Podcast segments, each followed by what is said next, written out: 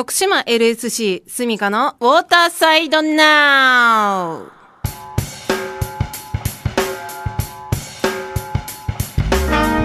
皆さんいかがお過ごしですか？シドニーオリンピック競泳銅メダリストでライフセーバーの私源澄香がお送りするこの番組は徳島の水辺がもっと楽しくもっと安全になるような情報をお伝えしていきます。徳島市にある BFM791 のスタジオからお送りしていますが、えー、インターネットでもお聞きいただくことができます。BFM791 で検索してみてください。スマホアプリサイマルラジオをダウンロードしていただいてもお聞きいただくことができます。徳島 LSC スミカのウォーターサイドナウはアクサス株式会社の提供でお届けいたします。私たちアクサスはの高い美と健康そしてゆとりをお客様に提供します。化粧品生活雑貨スポーツアウトドア用品お酒ガーデニング用品医薬品など生活に身近なアイテムを取り揃えてお待ちしております。心ときめく毎日をお届けしたい。お求めはお近くのアクサスグループ各店まで。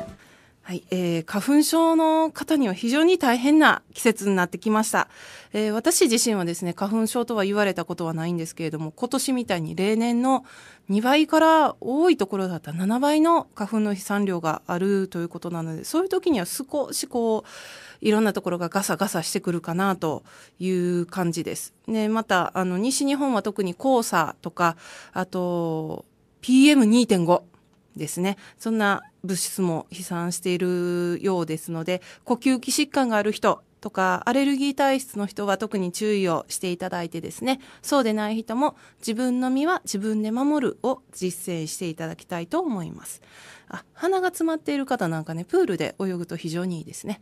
ただあのこう鼻水を垂れ流しにしないようにですねこう指でちゃっちゃっと噛んでですね排水口にピャッと流していただくと水質も保たれていいと思いますのでお気をつけください。さて、えー、四国で唯一のライフセービングクラブである徳島ライフセービングクラブがお送りするこの番組ですが、えー、普段はスタジオにですねクラブメンバーにも来ていただいているんですけれども今日は今日のスタジオは私一人でございます。ということはですね、えー、本日のゲストの方は、えー、この後お電話でおつなぎさせていただきます。本日のゲストは、ライフセービングウェブドットコムのサイト運営をされております、西智子さんです。早速お電話つないでみたいと思います。はい、西さん。あ、こんにちは。こんにちは。よろしくお願いします。よろしくお願いします。はい、えっ、ー、と、まずですね、えー、はい、ライフセービングウェブドットコムのお話をお伺いしてもいいですか？はい。はい。えーと、ライフセービングウェブドットコムはですね、はい、えーと、昨年の8月に、えー、立ち上がったまだ新しいウェブサイトなんですけれども、はい、えー、オンラインマガジンとして上あの、うん、ライフセービングに関わる国内外の情報をいろいろタイムリーに発信していこうという、はい、えー、ことで始めた、えー、ウェブサイトです。そうなんですね。あの私も個人的にえっ、ー、とフェイスブックの方をフォローさせていただいております。はい、ありがとうございます。いいあのこの間あの行われた学生選手権の情報なんかもちらりと流されていたりとか、はい、すごくこう面白いなと思って拝見してるんですけれども、はい、あのやっぱりあれですかこういうオンラインで情報を発信するということは、えー、えー、これから重要になってくるなという感じで始められたんでしょうか？そうですね。あのやっぱりあので、いろいろ起こったことをタイムリーになるべく早く、はい、えー、皆さんにご紹介したいっていう気持ちが、まあ、強くなりまして、はい、でまあ、今はいろいろあのインターネットでいろんな情報を皆さんがあの個人でも発信されてますし、うん。はい、あの実際ライフセーバーの皆さんも自分こんな大会に出ましたとか、今日はこういうカードで、あの出来事がありましたっていうようなことを、まあ、ツイッターなりあのフェイスブックなり、えー、ブログとかで皆さん発信してるんですね。でそれに対して、まあ、こちらも送りを取ってはいけないということで なるべくこう素早くあの、はい、正確な情報を皆さんでお伝えできればあ、はい、まあ、ライフセービングの発展につながるかなというふうに思いまして、えー、始めました、はい、そうなんですね。あの徳島ライフセービングクラブもですね昨年、あの小松海岸のガードに入る時には必ず朝に小松海岸の様子をフェイスブックなんかで流すとですねすごい反応があるんですね。えーそうですよね、ね、閲覧数が一気に伸びてという感じなんですけれども、やっぱりこう刻一刻と変わる海の状況をできるだけ生の情報をお伝えするということは、はい、大切になってきますねこれから。そうですねそう思います、はい。あの西さん自身は、はい。ライフセービングなどこう海にまつわる活動はされてたりするんですか？えっとですね、実は私はあの、はい。ライフセーバーかと言われれば、はい。ライフセーバーではありませんが、うん。あのまあえっ、と海に関わるマリンスポーツは昔から、えー大好きでやっておりまして、今もやっています。で、ああのはい。ライフセーバーの方たちっていうのはやっぱりあの、うん。そういう活動があるということは知ってたんですけれども、はい。あの実際にライフセーバーの友達ができたり、えーしたのはここうん7年ぐらいっていう感じでしょうか。そうなんです。あの差し支えなければ、こうどんなマリンスポーツされてるのかお伺いしてもいいですか？えっ、とですね、はいあの本当に趣味でやってるだけなんですけれども、うんはいえっ、とヨットのあのリンギータイプのヨットって言いまして、まあ小さくてエンジンがついてないんですけれども、あの二人とかで乗る、はいまあオリンピックなんかでもありますけれども、はい。あのそのタイプのえっ、とヨットに乗っています。あそうなんですね、はい。リンギータイプ。あ初めて聞きました。へえこうエンジンがついていないということはもう潮の流れと風の流れを読んで進んでいくっていうね。感じですか？はい、あのまあ、はい。エンジンがありませんので、はい。えー風がない時はもう漂ってしまうこともありますし、はい。風が強すぎるともうあのひっくり返ることもあるんですけれども、はい。そうやってあのご自身であの海でこう関わっていらっしゃってて何か危ない目にあったご経験とかありますか？えーっとですね、危ない目命のに関わるような危ない目にあった記憶っていうのはないんですけれども、はい。まああのやっぱり普通に海に出ててうん。例えば船がひっくり返ったりとかしますと、はい。すごく体力を消耗して、うんえーいやー本当に疲れたなっていうような感じになったりとか、うん。もう寒いしこれがもうちょっと長く船が起きなかったりすると、うん。結構大変だったのかなっていう思うようなことはあります。うーん、そうなんですね。は、はいいありがとうございます。で、あの西さんはこう日本だけでなく海外の情報にも精通しているというふうに伺っているんですけれども、はいこう日本におけるライフセービングクラブの現状ってどういうふうにご覧になってますか？そうですね。日本の場合はまだあのライフセービングクラブってあのはい。地域によって随分あの違いがあると思うんですね。はい、えー例えば、まあ、神奈川県なんかはライフセービングクラブたくさんありますし、はい。それぞれの浜で、まあ、かなり活発に活動していまして、はい、まあ、長いところだと50年ぐらいの歴史があるっていうようなクラブもありますけれども、はい、まだ、あのーじゃあ、えー、と例えば徳島なんかは、徳島ライフセービングクラブさんが初めてっていうことになりますけれども、はい。そういった部分でやっぱりちょっと地域でよって随分差があるのかなと思うところもあります。うーん。あのライフセービングは、えー、とヨーロッパで発祥してこうオーストラリアで発展をしていったというふうに私も学んだんですけれども、えーこう海外のライフセービングライフセービングクラブをはい。ご覧になっていて、こうはい。凄さってどういうところでしょう？そうですね。あの特にまあ私はその仕事の関係、まあ、取材でオーストラリアに行くことが多いんですけれども、はい。オーストラリアのライフセービングクラブって本当におじいちゃんおばあちゃんから、えー子供本当にまあ小学校に上がる前ぐらいの子供さんまで、えー全ての年齢層の方がクラブの活動に携わっているっていうところがやっぱり一番すごいところかなと思います。はあそうなんですね。あの、ええ本当にそうなんですね。本当にそうなんですね。あのまあおじいちゃんが例えばじゃああのボードを持って海に果敢に出ていくかっていうと、そういうことはまあないかもしれないんですけれども、うん。必ずクラブハウスにいて、まあ、はい。双眼鏡で海の状況を見て、あのあー。何か若い若手にアドバイスをしたりうん。とかですね、うん。えー若い人たちがトレーニングが入ってくると、一緒に今日の波はどうだったっていうような話を、うん。おまあ、談笑しながらうん。えーやってるっていう姿はもうどこのクラブに行ってもあの目にすることができます。はあすごい素敵ですね。本当に素敵ですね。はい。ああそうなんですね。あの私もえー、とベーシックの資格を取るときにですねあの、はい。教本いただいてこうええ。見ていると最初の方にですねオーストラリアのライフセービングのクラブのポスターっていうのが掲載されていてえ。それがあの、えー、と車椅子に乗ったおじいさんが無線をこう使ってるっていう写真だったんですね。そうですね。ええ。はい、だから誰でもできるんだよっていうメッセージをこうそういうふうにして発信してるんだなっていうのは感じてましたがはい。本当にそういう現実があるんだなって今ちょっと感動しました。あの私も最初にそういう姿を見た時には、はい。あのあ本当にあのいろんな世代の方が一緒にやってるんだなっていうのを感じましたし、うん。まあ、オーストラリアなんかでは全豪選手権といいまして、まあ、日本の全日本にかん、あののと同じような大会があるんですけれども、はい。それはですね年齢ごとのカテゴリーがありまして、おーえー例えば、えー60歳以上とかいう クラスもあるんですよ。すごい。で本当にもう60歳以上の、まあ、パッと見は結構真っ白髪だし、はいえーお腹もちょっと出てたりとか、うん皮膚もシワだらけだったりするような、はい。あーおじいちゃんたちが、あはいのレースをしてましてすごいですよ。そうなんだ。なんでオーストラリアはそんなに盛んなんでしょうか？えーっとやっぱりすごく認知されてるっていうこともあると思いますし、はい。あのまあ、ライフセービングってその水辺のパトロールっていうことですけれども、それだけじゃなくってそはい。のクラブで集うのが楽しいうん。から、あのやってるんだっていう方が多いですよね。あのそこに行くと友達がいて、うん。えーみんなと話もできるし、うん。まあ、ビールの一杯も飲めるし、はい。うん。あの例えば子供がいたらそこに、はいあの子供連れてると、まあはい。同じような年代の子供さんがいて一緒に遊んだりできる、だから楽しいのでそこに行きますっていうような感じで、うんあんまり気負いがないっていうか、うん。えーまあ、自然に本当に楽しそうにやってるなという印象を受けてます。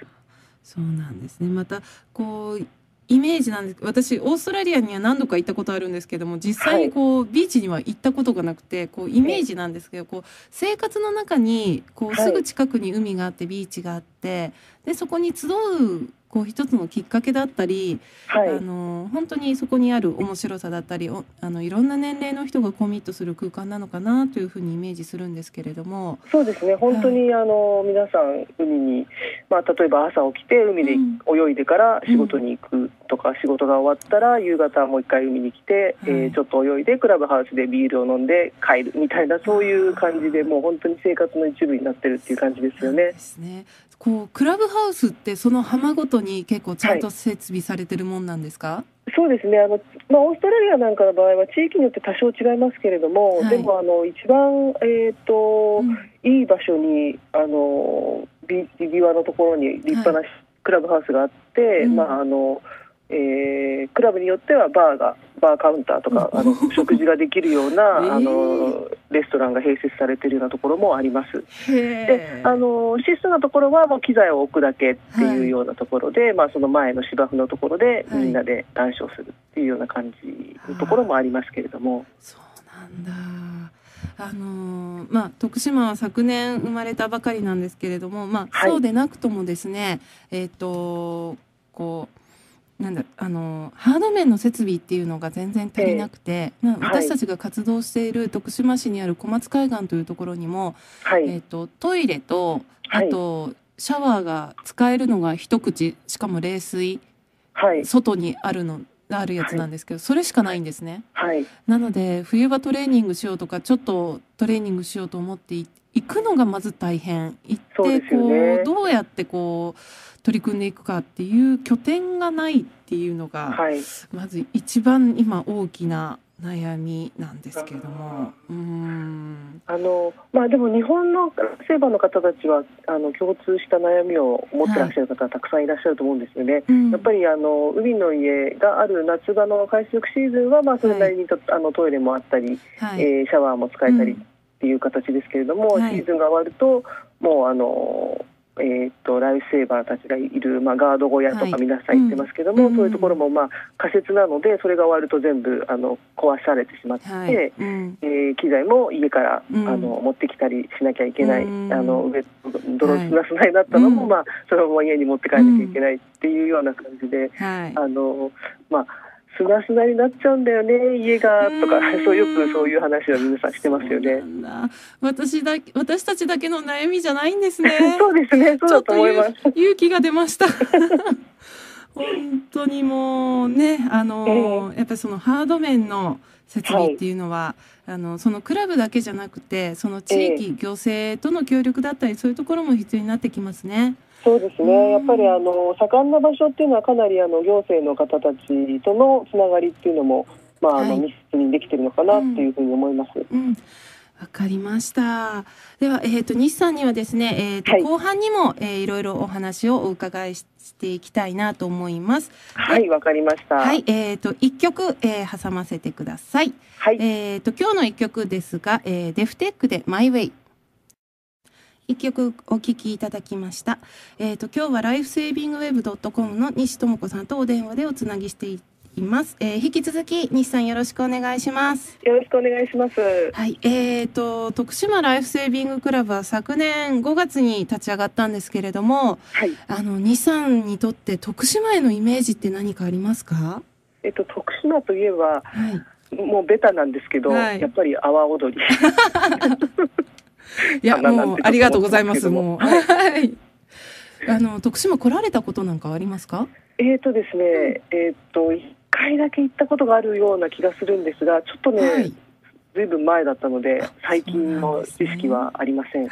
もうぜひあの徳島ライフセービングクラブの活動の時にぜひいらしていただいてですね。はい、ぜひ伺いたいと思います。はい、えー徳島ライフセービングクラブが、えー四国で初めてのライフセービングクラブということで、現在活動してるんですけれども、ええ。えー、と前半のお話にありましたように日本ではライフセービングクラブの活動の地域差というのが非常にこう大きく出ていると思うんですね。ええ。で特に西日本全体でクラブの活動が少ないですし、まあ、四国に至ってはこれだけ海に囲まれているのにうちが唯一ということなんですが、はい。そのこう活発な地域とそうでない地域の差が出るというのは原因としてどういうふうに思われますか？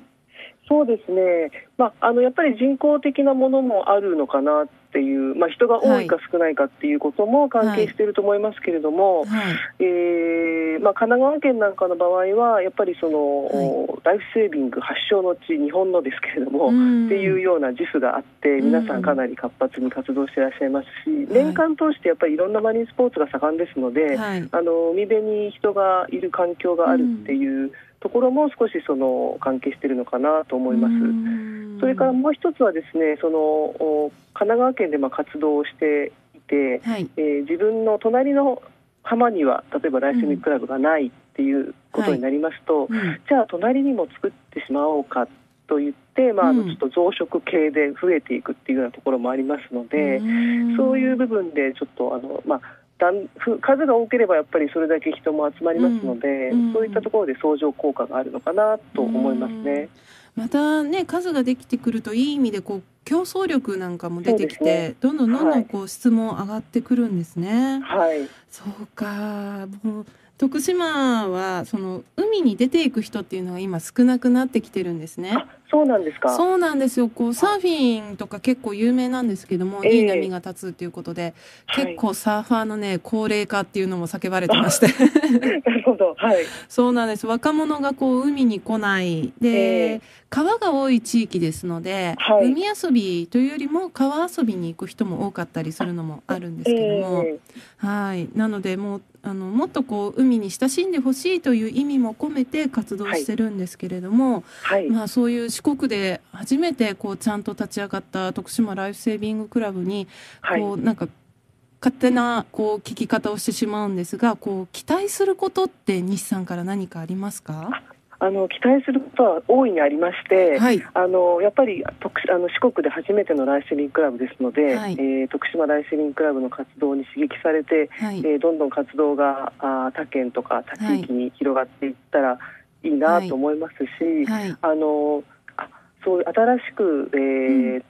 立ち上げたあの、まあはい。四国で徳島ライスリングが立ち上げられましたけども、はい。その徳島の中でもいろいろなマリンスポーツやっていらっしゃる、団体さんいらっしゃると思うんですが、はい。そういったところとまあ協力していろんな徳島ならではのライフセービング活動っていうのがあの、うん。できてきたらあの地方でやられている方も参考になるんじゃないかなというふうに思います。はい。わかりましたありがとうございます。あの関東だとこう大学がベースになっているところとかが多いというふうに聞くんですね。はい、でもうちはまあ私が代表を務めてるんですけども私自身がこうライフセービングのこうまだまだペーペーの状態なので 本当にいろんな人にこう助けてもらいながら、はい。こう徳島らしさっていうのは何だろうっていうことを常々考えながらえー活動してるんですけれども、はい、えーと今後このライフセービングというのがあまり知られていない地域で広めるにあたって、はい。こうどういうところをライフセービングの良さとか、はい。どういうところをアピールしていったらいいと思いますか？ちょっとぜひあの参考にさせていただきたいので おお聞かせください。はい。あのあんまり参考にならないかもしれないんですけども、はい。あのやっぱりライフセービングってその活動自体は大変素晴らしいことで、はい。あの水辺の事故をなくそうっていうことと、まあ水辺に皆さん来て楽しく遊びましょうよっていう両方の意味があって、はい。あのえーとても意義のある活動だと思うんですね。はい。まあ、ただその、えーじゃああの私たち一生懸命人の命を守っていますっていう、あまりそういうこう、うん。熱い思いばかりを語ると、うん。ちょっと知らない方は、うん。あそうなんだじゃあ僕たちにはそんなにすごいことはできないかもしれないなってちょっと聞いちゃうところもあるかもしれませんので。はい。あのそういう部分でいけばやっぱりこう楽しく海で遊ぶ活動楽しくはい。安全に、あの遊ぶ活動なんだよっていうことを、えー皆さんに伝えていけばいいのかなと思いますしはい例えば、えーそうですねうん阿波踊りの時になんはかこう PR するような活動なんていうのができたらあーいいですね。徳島の方には大変こうなんていうんですかね知られはいるチャンスなのかなと思ったりしますけれども、ちょっと今ね考えてるんですよ。あ考えてるんですねそうなんです。阿波踊りって、ええっ、と踊りのグループを連っていうふうに言うんですね。ーえーでそれでいろんなこう踊りの連があったり企業さんが連を出してたりするんですけれどもそれのね、ライフセービングクラブ連みたいなライフセーバー連みたいなの。いい。で作ってで、はい。全国のライフセーバーに参加してもらいたいなとか思っていて、それは楽しいですよね。それがあればはい。皆さん徳島行ってちょっと踊ってこようかっていうのになるかもしれませんよね。えでなんかこういろんな地域の人たちと交流できたらとかはい。いうふうに思っていてああちょっとやっぱりやりたいなそれ来てくれますか？そうですね。ぜひぜひやってください。はい。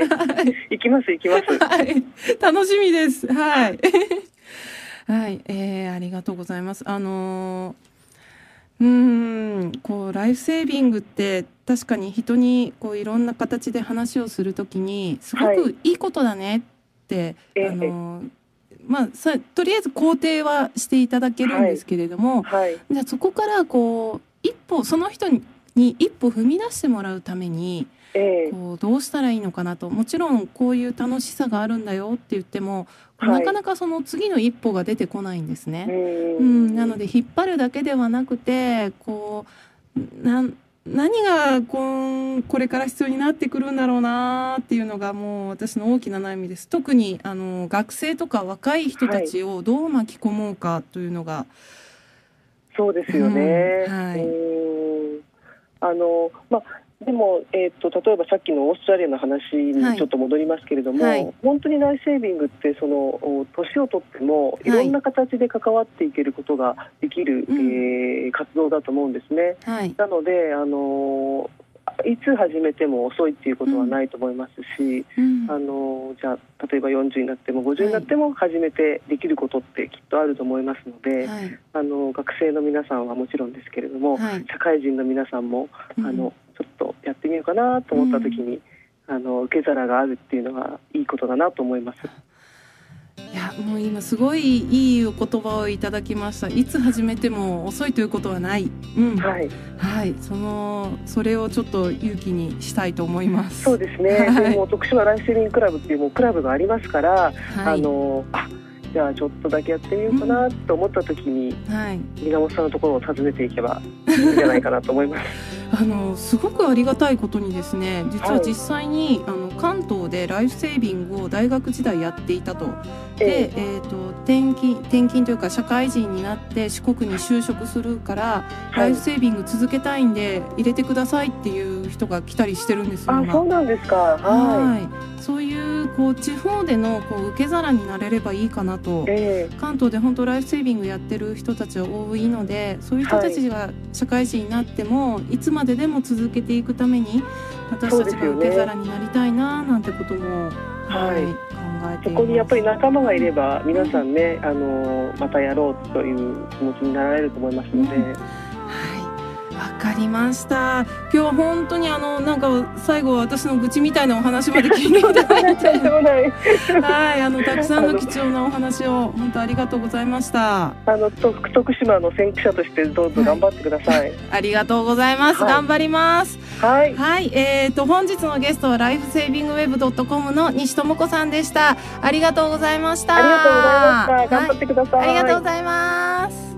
徳島ライフセービングクラブへのご質問お問い合わせはメールでお願いいたします。アドレスは徳島 .lsc.gmail.com です。お待ちしております、えー、この番組はですね再放送もしています、えー、毎週土曜日お昼の12時から1時まで。えー、この番組は30分番組のですので再放送の時には2回分お聞きいただくことができます。そちらの方もよろしくお願いいたします。えー、徳島 LSC スミカのウォーターサイドナウはアクサス株式会社の提供でお送りいたしました。それではまた来週お会いしましょう。さよなら。アクサスが皆様のアウトドアライフを快適サポート。パタゴニアアークテリクスホグロフスなどメジャーなブランドの選び抜かれたアイテム。本物を知るアウトドアマンたちも納得の品揃えでお待ちしております。球を楽しむ全ての人にお求めはアウトドア